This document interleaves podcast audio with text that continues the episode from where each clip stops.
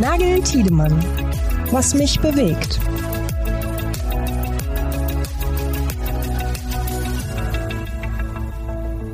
Was mich bewegt, und zwar heute am Montagmorgen. Hi Janik.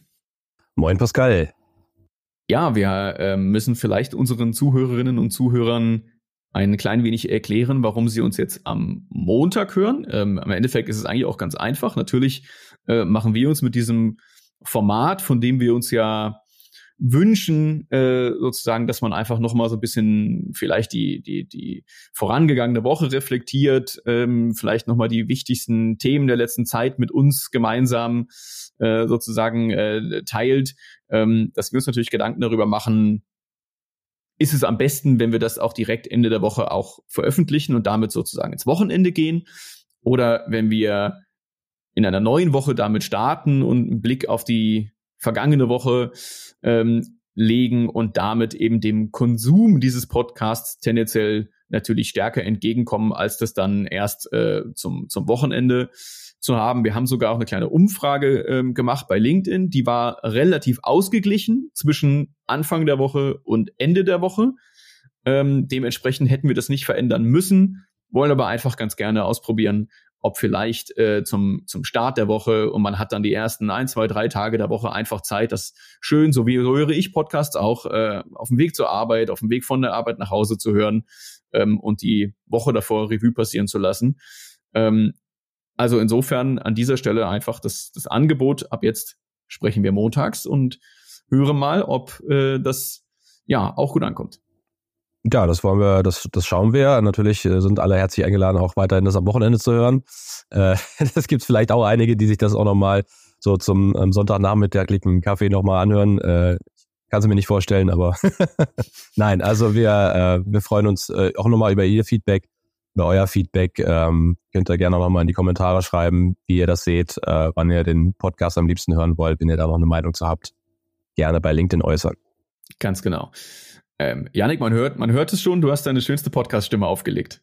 Ja, was mich bewegt diese Woche ist definitiv, wie kriege ich meine Erkältung weg? Ähm, das ist auf jeden Fall mein Ziel diese Woche. Äh, wenn man, du kennst das, wenn man einen kleinen Sohn hat und der aus der äh, Kita so ein bisschen, ein bisschen was mitbringt, dann äh, erwischt ja die Eltern meistens äh, etwas nachgelagert auch. Äh, das ist jetzt auf jeden Fall bei mir der Fall. Ähm, aber ich denke mal, dass wir diesen Podcast trotzdem noch ganz gut durchziehen können. Naja, also, also der, der Stimme ist es zuträglich, ja. Da muss ich viel weniger bearbeiten, weil die klingt dann schon richtig, die klingt dann schon richtig voll.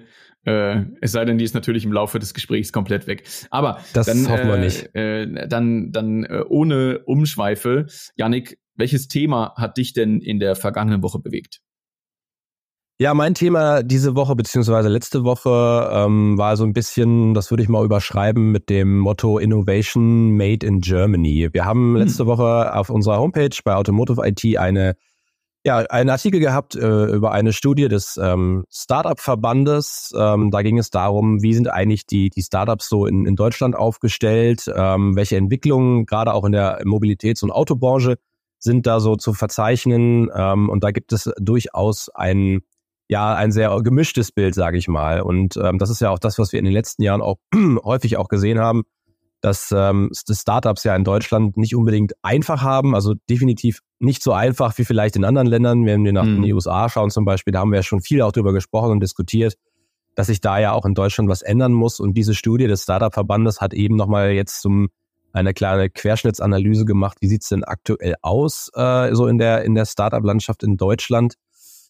Und ähm, da gibt es, wie gesagt, ein zweigeteiltes Bild. Auf der einen Seite gibt es mittlerweile viele Mobility-Startups, auch in Deutschland, die Themen wie Nachhaltigkeit, digitale Geschäftsmodelle, Technologieentwicklung äh, fokussieren. Wir haben ja in unserer Berichterstattung häufiger auch mal ein, ein Startup äh, sozusagen vor Mikrofon und, und ja. berichten darüber. Wir haben auch viele äh, äh, Autohersteller, die mittlerweile mit, Auto, äh, mit, mit Startups zusammenarbeiten und sie auch wirklich dicht, dicht an die, an die Unternehmensstruktur herangeholt haben. Ähm, viel, vor allem auch im Bereich Automotive Software, gerade auf dem, äh, Car Summit haben wir es auch wieder gesehen, was sich da alles tut. Äh, und da brauchst du natürlich auch die, die Hilfe von jungen, innovativen Unternehmen, die das Thema auch äh, aus einer ganz anderen Perspektive angehen können. Und da ist es durchaus so, dass ich, äh, dass es, dass es durchaus in dieser, in diesem Ökosystem in Deutschland ein paar Unternehmen gibt, die ähm, ja eben diese Relevanz des Startup-Sektors nach oben treiben. Es wird zu einem volkswirtschaftlichen Faktor, es wird zu einem Jobmotor. Wir reden ja auch viel über Fachkräftemangel. Ähm, und äh, eine Rolle, und das hatte ich gerade schon angedeutet, ähm, die Startups werden immer mehr auch zum Innovationspartner für die äh, mhm. etablierte Industrie wie die äh, Autoindustrie. Aber, und das sagt die Studie eben auch, und das ist auch einer der Kernaussagen, im internationalen Vergleich ist ähm, Deutschland bei den Investitionen in Startups vorbei, vorbei im, äh, vor allem im Bereich Automotive und Mobility noch klar im Rückstand. Also es gibt ja eine Zahl, also trotz des Volks, der volkswirtschaftlichen Bedeutung des Startup-Sektors liegen die USA bei Pro-Kopf-Investments um den Faktor drei noch vor Deutschland. Also mhm. da gibt es noch einen ganz klaren Unterschied zu sehen. Das ist jetzt auch nicht super verwunderlich, dass das ja. so ist. Ähm, wir sehen es auch in China, äh, was da auch von, von Staatsseite alles in, in Startups und in junge Unternehmen investiert wird.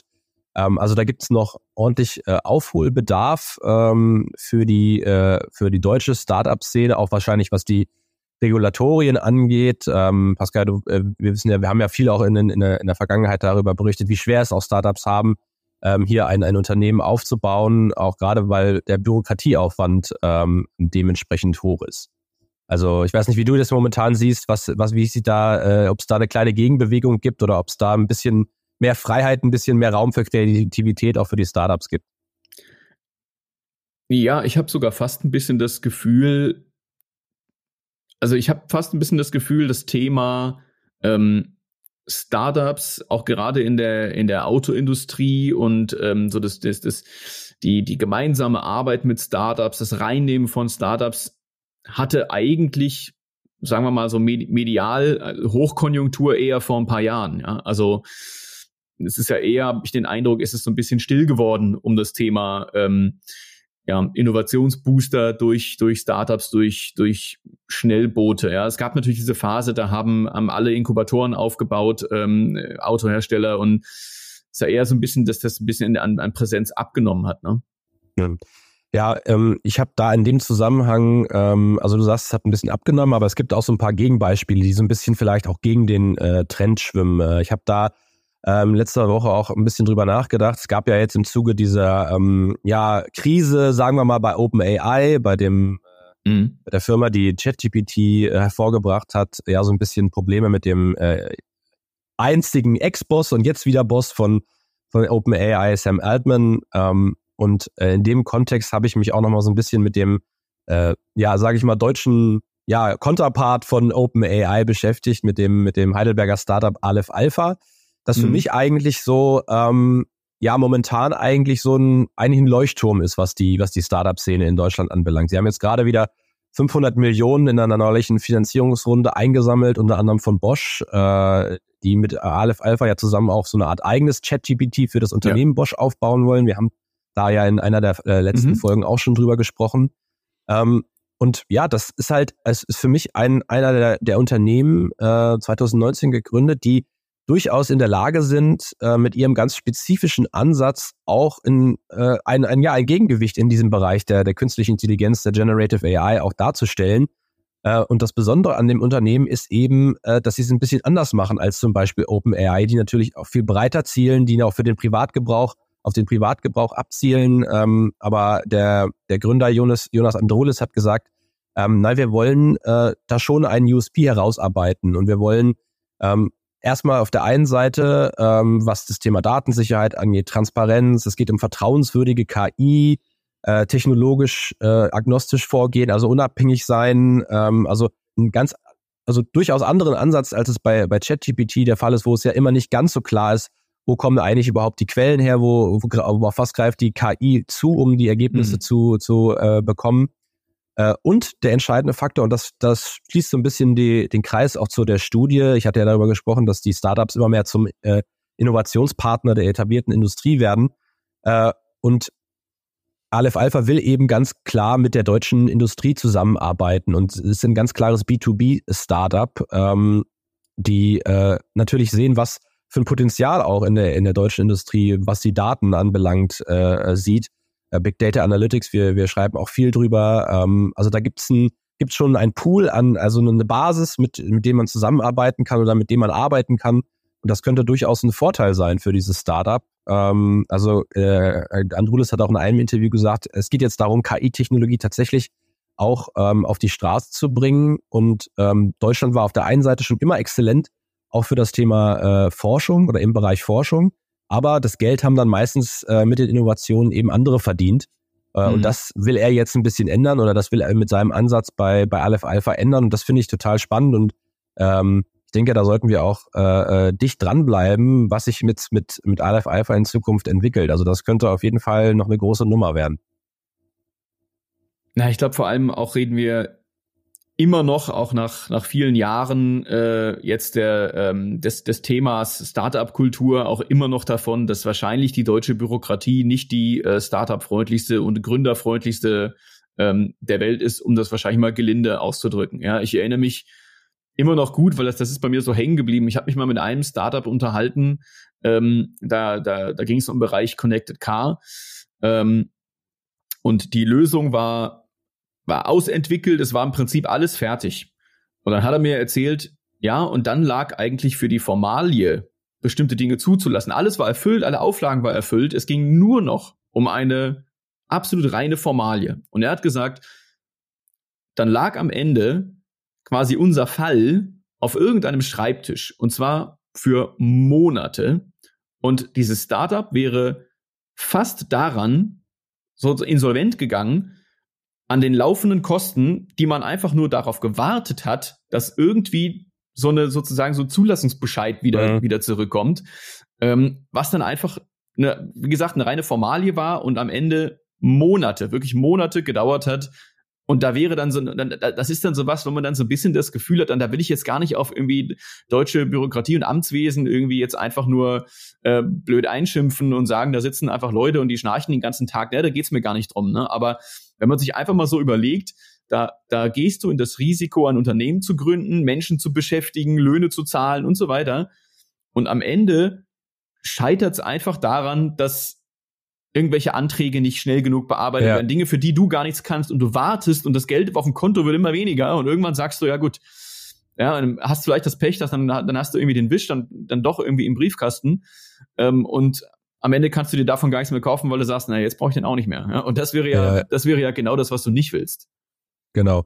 Ja, also in, in dem Fall, ähm, den ich jetzt gerade auch besprochen habe, ist natürlich ein sozusagen ja outstanding. Also es ist natürlich was, was so ein bisschen herausragt aus der aus der Startup-Landschaft in Deutschland. Ich denke, es gibt genug äh, kleine Unternehmen, die auch genug Probleme haben, ihr Business auf die Straße zu bringen. Ähm, aber wie gesagt, das ist für mich einfach ein Zeichen, dass, dass, es, ähm, dass es auch funktionieren kann. Es gibt natürlich auch den Backup aus der Politik. Also auch Winfried Ketschmann, der Ministerpräsident von Baden-Württemberg, äh, hat das äh, jetzt auch nochmal gefeaturete Startup, äh, als es um diese Finanzierungsrunde jetzt auch geht, wo ja auch einige ähm, wichtige äh, baden-württembergische Unternehmen mit dabei waren. Mhm. Ähm, also nicht nur aus der, nicht nur aus der Autoindustrie tatsächlich.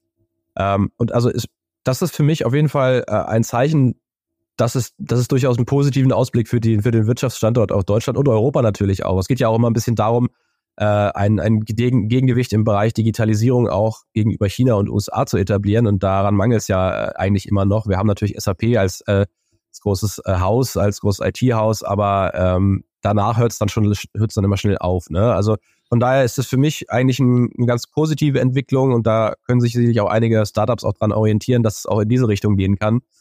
Ähm, äh, auf jeden Fall finde ich eine, eine spannende Entwicklung und äh, vielleicht geht's ja dann im, auch im Bereich Startup in Deutschland mal voran. Ja, Pascal, dann lass uns doch jetzt direkt zu deinem Thema der Woche, der letzten Woche kommen. Was hast du mitgebracht? Ja, es ist ähm, tatsächlich, muss man fast sagen, schon ein Thema der Woche davor, wenn wir jetzt mal in der Aktualität ähm, sprechen. Nein, ich habe mir nochmal das Thema Nachhaltigkeit angeschaut. Ähm, warum? Weil wir auch gerade ein Nachhaltigkeitsspezial in der jetzt kommenden Ausgabe der Automobilproduktion haben, die jetzt Anfang äh, Dezember erscheint. Deswegen, Janik, haben wir beide jetzt sozusagen diese Artikel jetzt gerade auf dem Schreibtisch liegen gehabt. Allerdings sind die zum, zum Teil auch schon online. Verlinkt man natürlich unten in den, in den Show Notes, wo wir uns nochmal ähm, dem Thema Nachhaltigkeit in der Branche angenommen haben oder ganz verschiedenen Aspekten.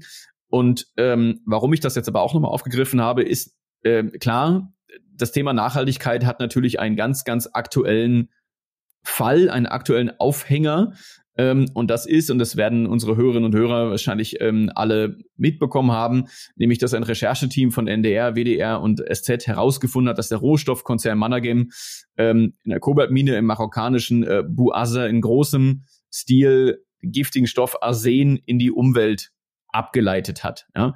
Ähm, das ist jetzt nicht neu. Also wie gesagt, die die Nachricht ist jetzt ähm, gute anderthalb anderthalb Wochen alt, aber ähm, ja, ich finde, ich finde halt einfach in der, was ich gerne mit dir nochmal diskutieren würde, ist, ich finde, das lässt einfach, das, das lässt einfach irgendwo tief blicken, wie es um die, um die Nachhaltigkeit in der, in der Automobilindustrie irgendwie bestellt ist, weil, es, weil das nämlich ziemlich exakt das ist, was ähm, BMW, die eben äh, Kobalt aus äh, genau dieser Mine beziehen, vermeiden wollte, als man 2020 100 Millionen Euro schweren Vertrag mit Mannergem geschlossen hat, um Kobalt nicht mehr aus umstrittenen Minen im Kongo beziehen zu müssen, weil dort nämlich, ähm, das, das, das wissen wir auch, in der Regel es nämlich zu Menschenrechtsverstößen kommt, Kinderarbeit kommt. Deswegen wollte man sich frei machen von Kobalt aus dem Kongo, bezieht Kobalt aus Marokko und sieht sich jetzt dann äh, anderen, aber wieder starken Vorwürfen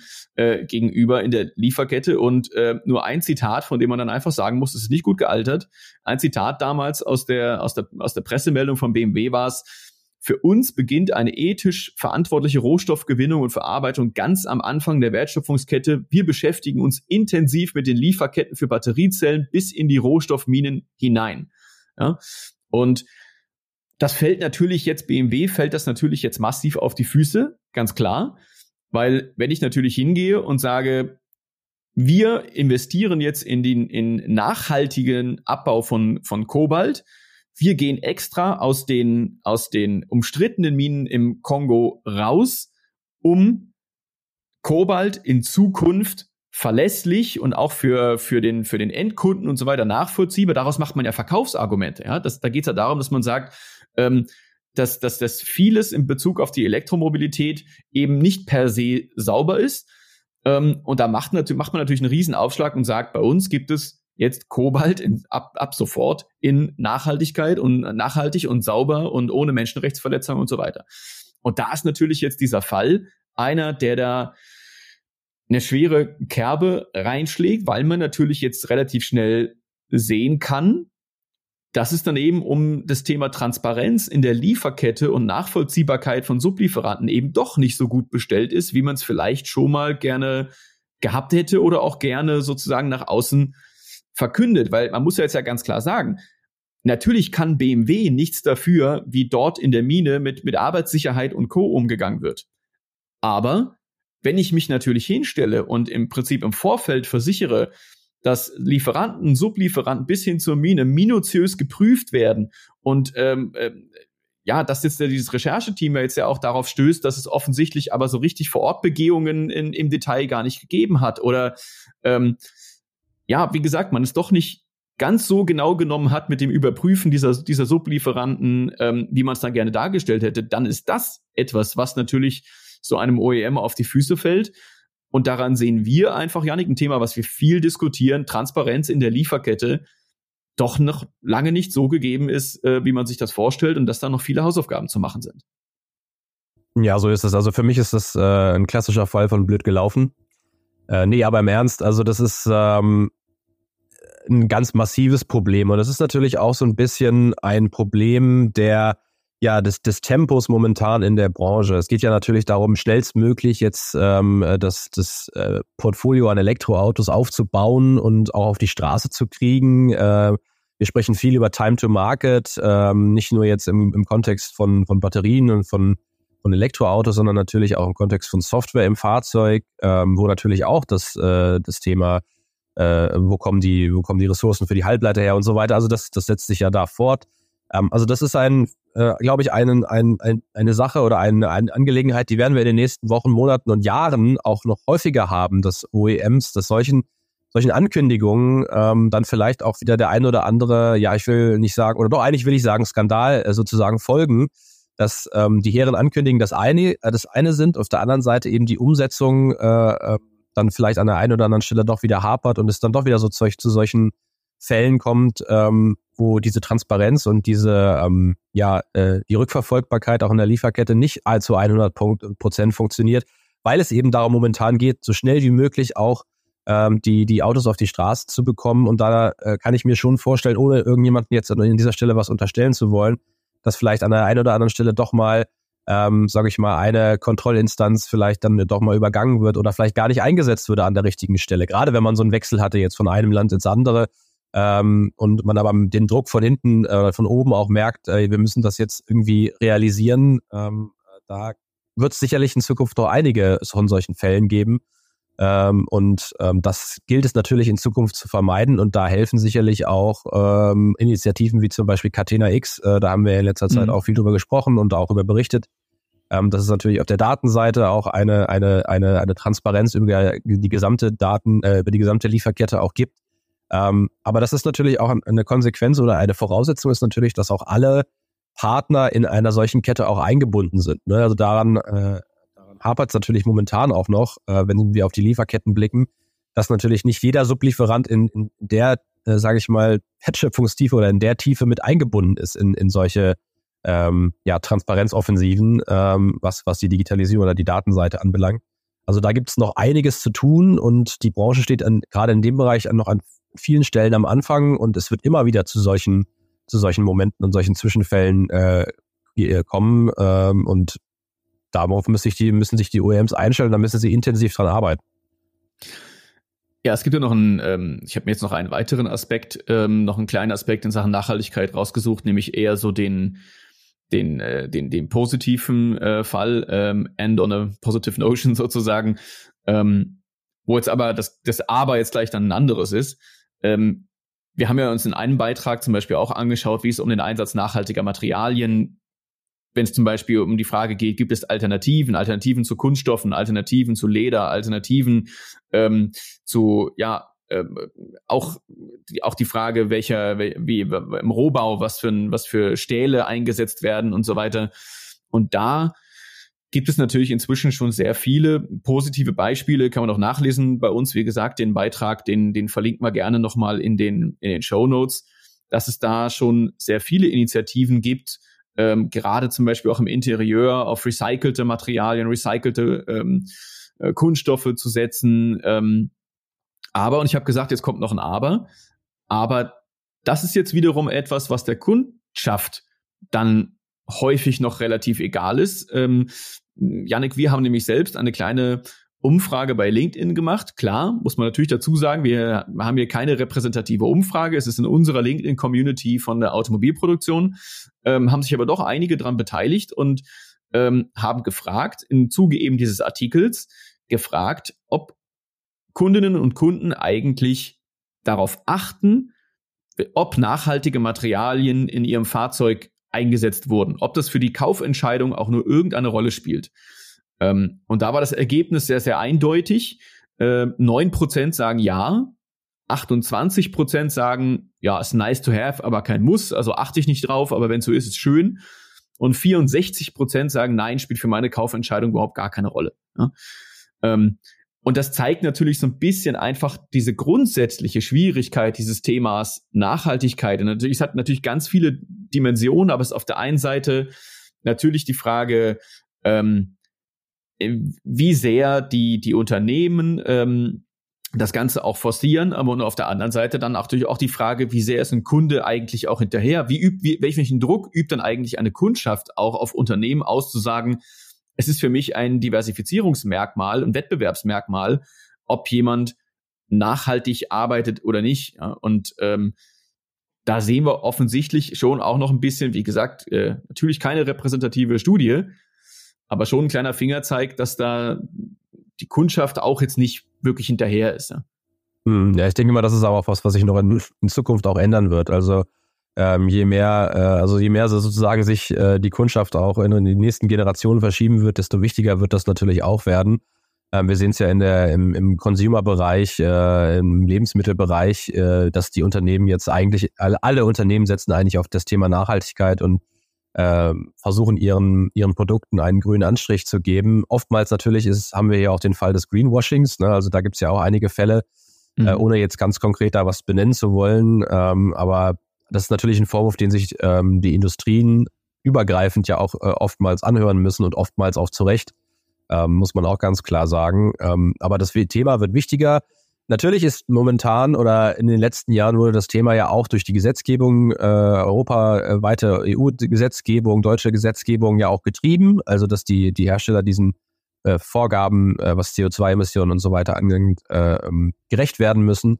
Ähm, aber es wird sicherlich in naher Zukunft auch noch stärker auch durch das Klientel, durch, durch die Kundschaft, die neue Kundschaft, die nachkommt, ähm, sicherlich auch noch viel stärker getrieben, dass solche Themen, nachhaltige Materialien im Auto, dass das Auto nachhaltig produziert wurde, dass es äh, aus nachhaltigen äh, Rohstoffen besteht. Also all das, all das, alles Aspekte, die in, in naher Zukunft noch eine viel größere Rolle spielen, als vielleicht äh, sie aktuell noch tun. Und wenn, wenn man jetzt die aktuellen Käuferschichten auch jetzt gerade im Bereich der Premium-Hersteller anschaut, das sind jetzt noch keine jetzt nicht die 20-Jährigen, die sich damit beschäftigen, sondern natürlich in, in erster Linie natürlich die Leute ab 50 oder ab 40, ähm, die mit dem, äh, die vielleicht auf das Thema Nachhaltigkeit noch nicht einen so ganz so großen, äh, äh, sage ich mal, ähm, Schwerpunkt setzen oder einen ganz großen Fokus drauf legen, wie jetzt die, die Generationen, die danach kommen. Also ich denke, da wird sich mhm. noch auch in der Kauferschicht einiges ändern in Zukunft.